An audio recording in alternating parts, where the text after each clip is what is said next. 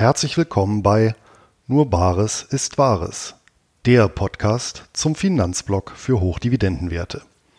Heute mit der Vorstellung und Besprechung einer über 150 Jahre alten Sammelanlage. Und auch diese Podcast-Folge wird von Linksbroker gesponsert. Linksbroker ist der deutsche Ableger des gleichnamigen 2006 in den Niederlanden gegründeten Online-Brokers und hierzulande in Berlin ansässig. Einkommensinvestoren, die Wert auf ein kostenloses Wertpapierdepot, günstige und transparente Gebühren und Zugang zu mehr als 100 Börsen weltweit legen, sind bei Linksbroker gut aufgehoben. Auch exotische Wertpapiere lassen sich hier zu attraktiven Konditionen handeln. Beste Voraussetzung, um sich das persönliche Hochdividenden-Weltportfolio aufzubauen. Ab 2000 Euro empfohlener Mindesteinzahlung sind Anleger dabei.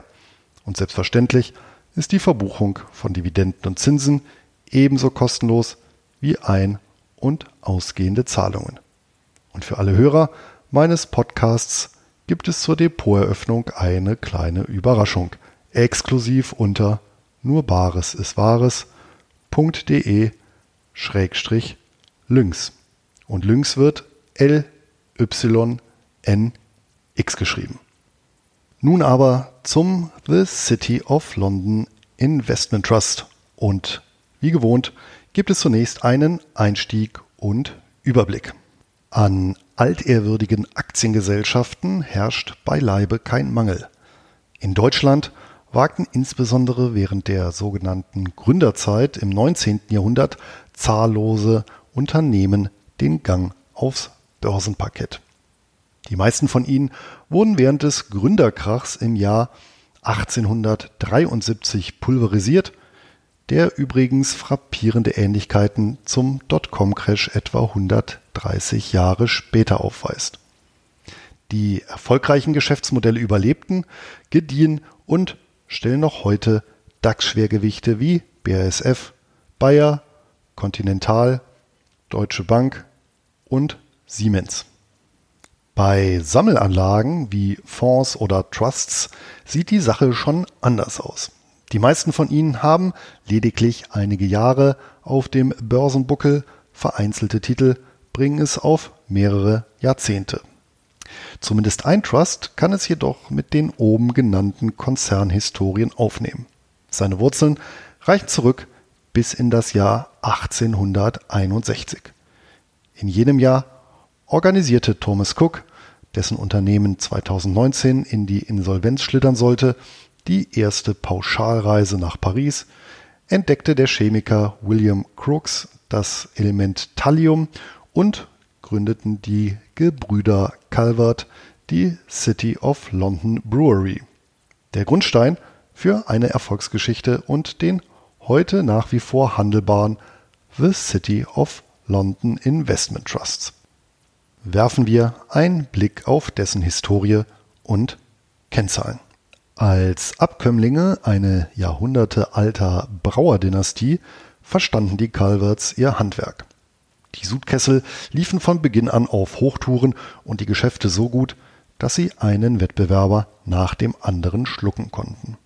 Um dem Markensammelsurium Herr zu werden, wurde das Unternehmen im Jahr 1931 umstrukturiert und entsprechend der neuen Rechtsform in City of London Brewery Trust umbenannt. Im Jahr 1970 erwarb die Investmentfirma Touche Remnant den Trust, der zu diesem Zeitpunkt bereits breit gefächert investiert war und in dem die Getreideveredelung nur noch ein Bruchteil des Geschäfts ausmachte. Elf Jahre später erhielt der Trust schließlich seinen heutigen Namen. Im Jahr 1992 wurde Touche Remnant von Henderson Global Investors mit Hauptsitz in London erworben die gut 2000 Mitarbeiter in den weltweit 28 Niederlassungen der Vermögensverwaltung betreuen umgerechnet in etwa 300 Milliarden Euro an Kundengeldern. Aufmerksamen Lesern meines Blogs dürfte das Unternehmen geläufig sein, verwaltet es doch ebenfalls die im Pazifikraum aktive Beteiligungsgesellschaft Far East Income Limited, die ich an anderer Stelle ausführlich besprochen habe. Wie sein pazifischer Vetter auch, firmiert der The City of London Investment Trust als börsennotierter Fonds britischen Rechts und ist operativ als Investment Company tätig, deren einziger Geschäftszweck in der treuhänderischen Vermögensverwaltung besteht. Zur Erinnerung, es existieren zwei unterschiedliche Arten der Investment Company. Zum einen die Open-Ended und zum anderen die Closed-Ended Variante. Erstere ist in etwa mit den hierzulande verbreiteten nicht börsennotierten Investmentfonds zu vergleichen. Die Ausgabe und Rücknahme von Anteilen erfolgt in beiden Fällen allein über die jeweilige Fondsgesellschaft. Der Fondspreis entspricht dabei dem ermittelten Nettoinventarwert oder Net Asset Value NAV, also der Summe des verwalteten Vermögens abzüglich etwaiger Verbindlichkeiten. Zweitere entspricht dem an dieser Stelle schon mehrfach besprochenen US-amerikanischen Closed-End Fund. Hierbei wirbt die Anlagegesellschaft während einer Zeichnungsphase Anlegergelder ein, danach wird der Fonds bzw. Trust geschlossen und als vermögensverwaltende Gesellschaft an die Börse gebracht. Fortan bemisst sich der Anteilspreis analog zu einer Aktie allein nach Angebot und Nachfrage. Eine Rückgabe an den Emittenten ist nicht möglich und auch frische Liquidität gibt es allein über eine Kapitalerhöhung. Nur der Vollständigkeit halber sei darauf hingewiesen, dass eine börsennotierte, transparente und liquide gehandelte Closed-Ended Company nichts mit den geschlossenen Fonds deutschen Rechts gemein hat. Zurück zum The City of London Investment Trust. Hier ist der Name Programm. Tatsächlich ist der Trust an allen bedeutenden Aktiengesellschaften der Insel quer über alle Branchen investiert. Das belegen unzweifelhaft die aktuell zehn größten Positionen, die insgesamt ein knappes Drittel des verwalteten Vermögens ausmachen. Als da wären erstens British American Tobacco Tabakprodukte. Zweitens Diageo alkoholhaltige Getränke.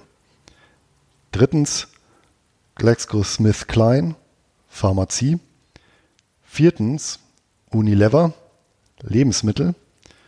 Fünftens RELX Group Medien.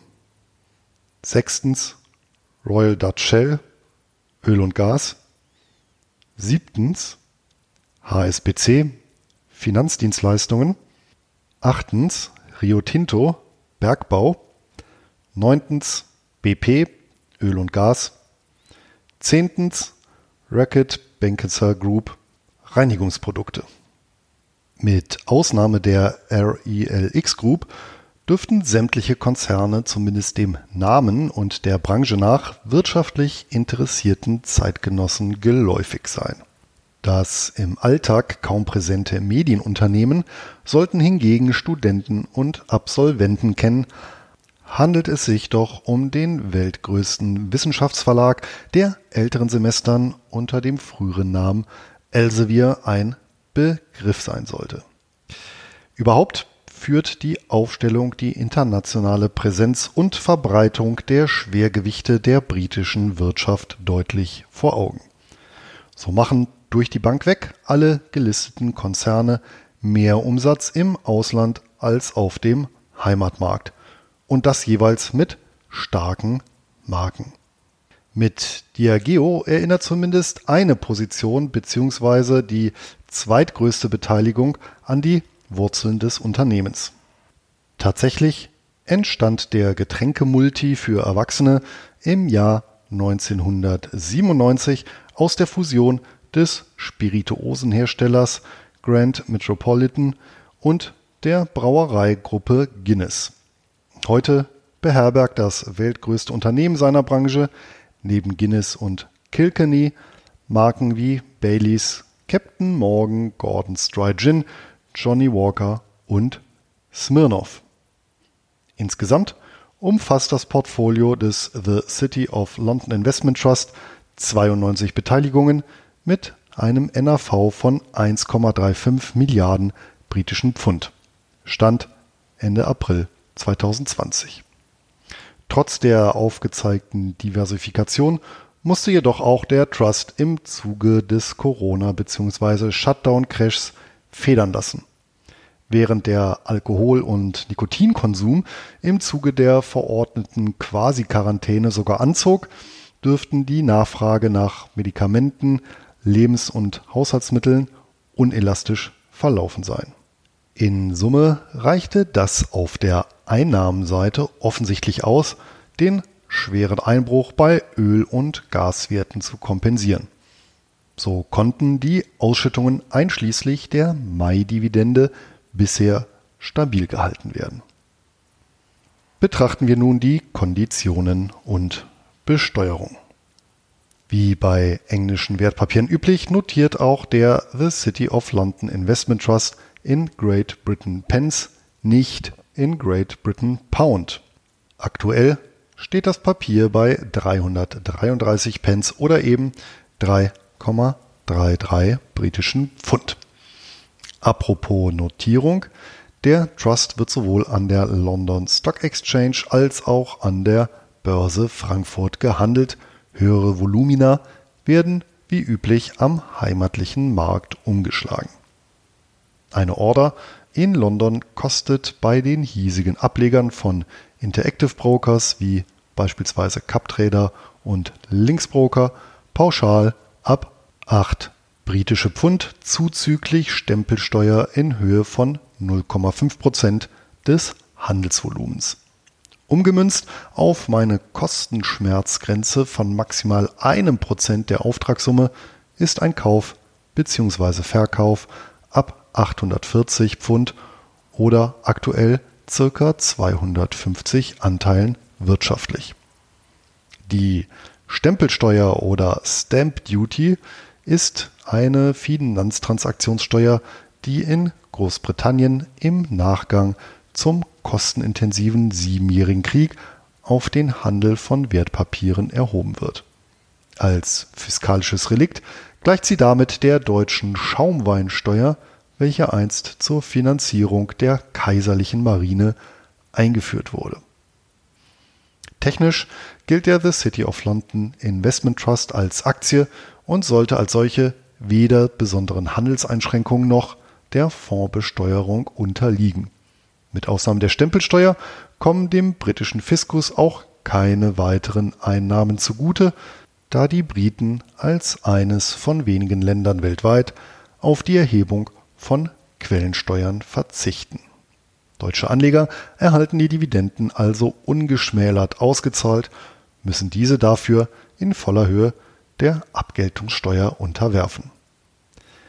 Wie schon beim fernöstlichen Pendant drängt sich auch im Fall des The City of London Investment Trust ein Direktvergleich geradezu auf. Denn mit dem iShares UK Dividend UCITS ETF existiert ein passiv gemanagter Exchange Traded Fund ETF, der exakt über dasselbe Beuteschema verfügt, nämlich dividendenstarke britische Aktien. Erstaunlicherweise kann der ETF seine eigentliche Stärke, die Kostenführerschaft, nicht ausspielen. Die Gesamtkostenquote ist zwar mit 0,4 Prozent des verwalteten Vermögens pro Jahr durchaus niedrig, wird vom Trust allerdings um ein Zehntel Prozentpunkt getoppt. Und das, obwohl der ETF mit 51 Positionen nur knapp halb so viele Titel verwaltet. Auch bei der Dividendenrendite lagen die beiden Kontrahenten in etwa gleich auf. Sie betrug über die letzten Jahre jeweils zwischen 5 und 6 Prozent per annum. Überdeutlich auseinander fällt hingegen die Gesamtentwicklung. Über alle relevanten Zeiträume schlägt der Trust den ETF deutlich wobei die nachfolgende Auflistung die kumulierte Gesamtentwicklung einschließlich wieder angelegter Dividenden widerspiegelt. Stand vom 8. Juli 2020. The City of London Investment Trust. Ein Jahr minus 17,70 Prozent. Drei Jahre minus 9,58 Prozent. Fünf Jahre 7,39 Prozent. Zehn Jahre 106,43 Prozent iShares UK Dividend UCITS ETF. Ein Jahr minus 18,54 Prozent. Drei Jahre minus 25,97 Prozent. Fünf Jahre minus 20,35 Prozent. Zehn Jahre 43,25 Prozent. Tatsächlich entwickelte sich der britische Aktienmarkt über die letzten zehn Jahre im Vergleich zur Gesamtheit der Industrieländer deutlich unterdurchschnittlich, sofern beispielsweise der MSCI World Index als Vergleichsmaßstab herangezogen wird, der die Entwicklung von etwa 1600 Aktien aus 23 Ländern reflektiert. Innerhalb dieses schwachen Marktes konnte der Trust mit dem FTSE 100, dem wichtigsten britischen Aktienindex, in etwa mithalten, der ETF hingegen nicht ansatzweise. Wie das angesichts einer überschaubaren Region?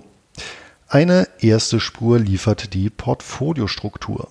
Tatsächlich weisen die zehn größten Positionen beider Sammelanlagen mit Rio Tinto nur eine einzige Gemeinsamkeit auf, ansonsten unterscheiden sich die Investitionen komplett. Erneut liegt der Verdacht nahe, dass eine nachteilige, um nicht zu sagen mangelhafte Indexkonstruktion für das schlechte Abschneiden des ETF verantwortlich ist. Das diesem zugrunde liegende Barometer ist der FTSE UK Dividend Plus Index. Die Basis für diesen Index bilden die nach Marktkapitalisierung 250 größten Aktien des FTSE 350, der wiederum die 350 größten an der London Stock Exchange gehandelten Unternehmensbeteiligungen umfasst. Diese 250 Aktien werden nach der erwarteten Dividendenrendite der kommenden zwölf Monate sortiert. Ergänzt um einige weitere Faktoren landen dann die 50 Titel mit der höchsten relativen Ausschüttung im Portfolio des ETFs, welches halbjährlich nach der genannten Methodologie aktualisiert wird. Hier kristallisiert sich erneut ein Mechanismus heraus, den ich an anderer Stelle Umbruch-Trägheitseffekt genannt habe und darauf beruht, dass sich die Dividendenrendite der kommenden zwölf Monate aus den prognostizierten Ausschüttungen geteilt durch den aktuellen Kurs errechnet. Fällt letzterer, steigt notwendigerweise die Dividendenrendite. Selbst wenn der Kursverfall auf berechtigten negativen Erwartungen beruht, reagieren die realwirtschaftlichen Parameter wie Umsatz, Gewinn und eben Ausschüttung oft mit erheblicher Verzögerung. Und genau diese Trägheit in einer Kursumbruchphase führt dann zu dem paradoxen Phänomen, dass Unternehmen auf dem absteigenden Ast genau dann ihre höchsten Dividendenrenditen ausweisen. Wie schon beim Dow Jones Asia Pacific Select Dividend 30 Index vermute ich, dass auch im Fall des FTSE UK Dividend Plus Index der Umbruch-Trägheitseffekt voll durchgeschlagen und über weite Zeit zu einer Negativauswahl geführt hat. Zumindest ist in den jeweiligen Berechnungsmethodiken keine entsprechende Vorrichtung zum Schutz vor dieser Falle zu erkennen. Dieser wäre jedoch leicht durch die Hinzunahme eines weiteren Parameters, beispielsweise Volatilitätskennzahlen, zu bewerkstelligen. Neuere Indizes machen das auch, um just diesen Effekt zu verhindern, wie beispielsweise Markus Jordan in unserem Geldgespräch ausführlich erörtert hat. Wie sieht es mit den Chancen und Risiken aus? Wie der letzte Absatz deutlich gemacht haben sollte, ist der The City of London Investment Trust letztlich ein Länderfonds, der das Auf und Ab des britischen Aktienmarktes nachvollzieht. Im Vergleich zu anderen Indizes entwickelter Länder schlug er sich in den letzten Jahren eher mau.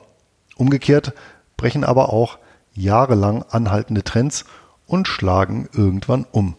Verschafft sich die Regression zur Mitte Geltung. Eventuell mag auch die Diskussion um und die Vollziehung des Brexit ihr Schärflein zu den Kursirritationen beigetragen haben. Wenn dem so ist, könnten die negativen Wirkungen langfristig überschätzt worden sein. Innerhalb seines selbst auferlegten Investitionsspektrums ist der Trust jedenfalls breit diversifiziert und, wie bereits dargelegt, international aufgestellt. Angesichts des außerhalb der Insel erwirtschafteten Umsatzanteils der Beteiligung ist auch die Abhängigkeit vom britischen Pfund und der britischen Volkswirtschaft überschaubar. Ein weiterer Grund, warum der Brexit vergleichsweise unerheblich für das Gedeihen des Portfolios sein dürfte. Klar werden alle Titel in britischem Pfund notiert und auch Ausschüttungen in selbigen getätigt. Allerdings handelt es sich hierbei letztlich um eine Verrechnungswährung, da die Unternehmen Umsätze in aller Herren Länder und damit Währungen tätigen. Im Grunde erwerben Anleger mit dem Papier sogar einen internationalen Währungskorb. Wo wir schon bei den Ausschüttungen sind, an die Anleger ausgezahlt werden überwiegend die selbstvereinnahmten Dividenden und Zinsen, der sogenannte Investment Income, auch aus steuerlichen Gründen. Wie schon die Henderson Far East Income Limited weist auch der The City of London Investment Trust eine makellose Dividendenhistorie auf. Seit geschlagenen 53 Jahren wurden die Ausschüttungen nicht nur nicht gekürzt oder ausgesetzt, sondern durch alle Crashs und Krisen hindurch kontinuierlich erhöht. Auszahlungen erfolgen übrigens quartalsweise. Die Dividendenrendite betrug zuletzt knapp 6% Vom Shutdown-Crash blieb der Trust, wie eingangs erwähnt, nicht verschont. Um marktgängige 37 Prozent ging es in der Spitze nach unten, in etwa das Ausmaß des FTSE 100. Derzeit gibt es das Papier mit einem gut einprozentigen Abschlag zum NAV. Das verwaltete Vermögen in Höhe von 1,35 Milliarden britischen Pfund verteilt sich dabei auf über 416 Millionen umlaufende Papiere. Die Fremdkapitalquote beträgt ausweislich des letzten Jahresabschlusses unter 10 Prozent und besteht im Wesentlichen aus kleinen Anleiheemissionen. Maximal 30 Prozent wären gemäß der Trust-Statuten zulässig.